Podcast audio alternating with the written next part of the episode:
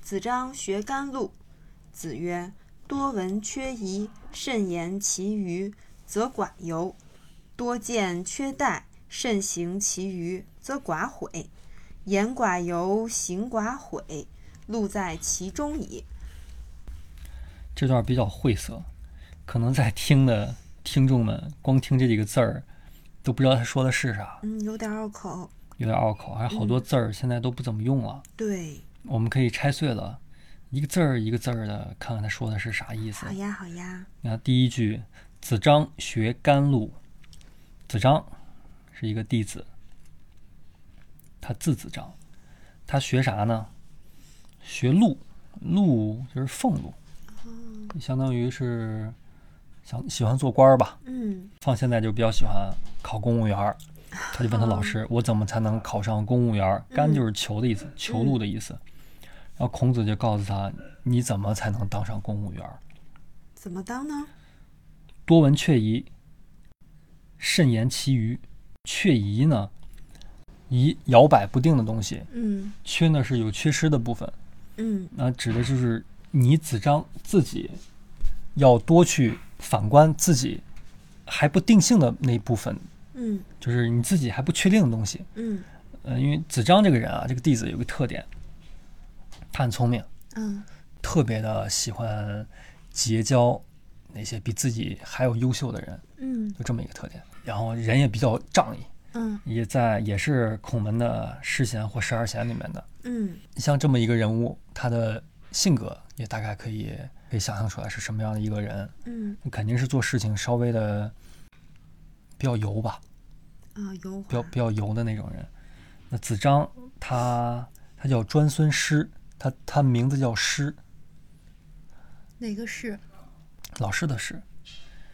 还有一段儿著名的大名言，啊，子贡问：“师与商也孰贤？”子曰：“师也过，商也不及。”曰：“然则师欲与？”子曰：“过犹不及。对，就是这一段的主人公，就是这一位子张，”嗯，就是师。就是师。嗯，孔子对他的评价是过。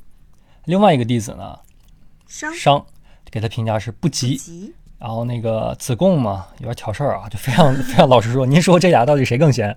老师就说过犹不及，还不如那个反应有点迟钝的人，嗯他有点反应过激，嗯所以呢，孔子就提醒他多去反思自己疑惑不确定的部分。嗯至于你自己已经确定的部分，就是其余，就是那些确疑之外的部分，怎么着呢？慎言，你知道的你要慎言，你不知道的你要知道你现在还不知道它，你去把它慢慢的确定了，嗯则寡尤，这是说的部分。慎言嘛，因为祸从口出，口哦出。你说了一些不恰当的东西，那就会引起别人的一些反感、对不满、针对，那么就会有祸患。嗯那由呢，就是这种过失啊、祸患啊的意思，嗯因为这祸都是从外来，嗯就先管住你的嘴，说你该说的话。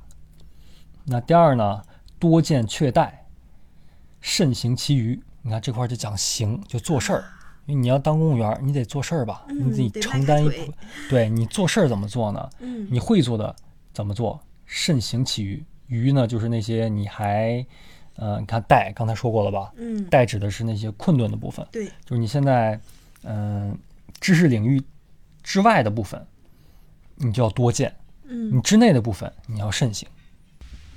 这样的话就寡悔，寡悔意思就是你做事儿，你能把你知道的事儿谨慎的做好，你不知道的事儿，你不要去逞这个能去。嗯，这里头谨慎的意思就是仔细的做，就是别以为自己会的多，就很轻松的就把这件事情做过去了。对，谨慎的，嗯要让自己的心提起来，不能放逸，嗯要收着。嗯嗯，那言寡尤这，个行寡这件事悔，情其实挺难的，好多人都觉得啊，我都已经会了，然后就就比较容易悠游的把这件事情做过去。慎，你就说这一个慎字儿，嗯，在下位的时候是相对容易的。对，到了上位，手上有权有名有利了，这很难的事情，因为嗯没有人在限制你，反而你是去你有权，你去掌控别人的这么一个人，嗯我们叫很容易飘了。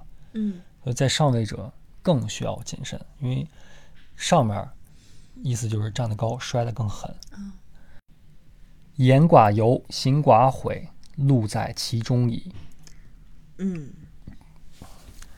管好嘴，迈开腿。说白了呢，孔子说的比较隐晦，其实他想说的就是，你不要学怎么求路，你让路来求你。啥意思呢？你把你的事儿做好了。嗯假如说，呃，你是一个军队的将军，嗯你只要把仗打赢了，什么都会来。那如果你是一个工部的、建筑部的，那你就把你把城墙建得最坚固，建得最快。职责所在，你把你这个岗位该具备的这些能力都具备了，那剩下的路那还用说吗？给你给谁？你能办事儿，别人办不了事儿，而不是说我想去求一个俸禄。嗯那那样的话，用心就已经偏了。嗯当一个人用心为了名利而去做一件事情的时候，那他做事情就会浮于表面，他不会抓去扎那个根。嗯，路在其中矣。现在对现代人的启示也是这样的：你去求名利，不让名利来求你。你只要作为一个对整个系统里有用的人，那系统一定会给你分一杯羹。你只要把自己的用处发挥出来，而这个用处是要扎根的。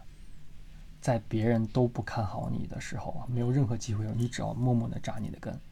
有一天春风一吹，马上发芽，结果因为你根儿深，啊，跟小竹子似的。对，一天窜好几米，嗯，默默的在下面扎根扎了一年。嗯，往往真的有大成就都是这样的，嗯扎扎实实扎根的人。姜子牙，扎根扎了七十多年， 那是一个老竹子了。那人家封神了呢？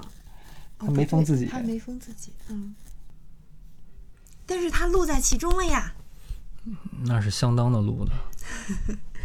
好的，学子牙，学子牙。谢谢老师。好，那今天就到这儿。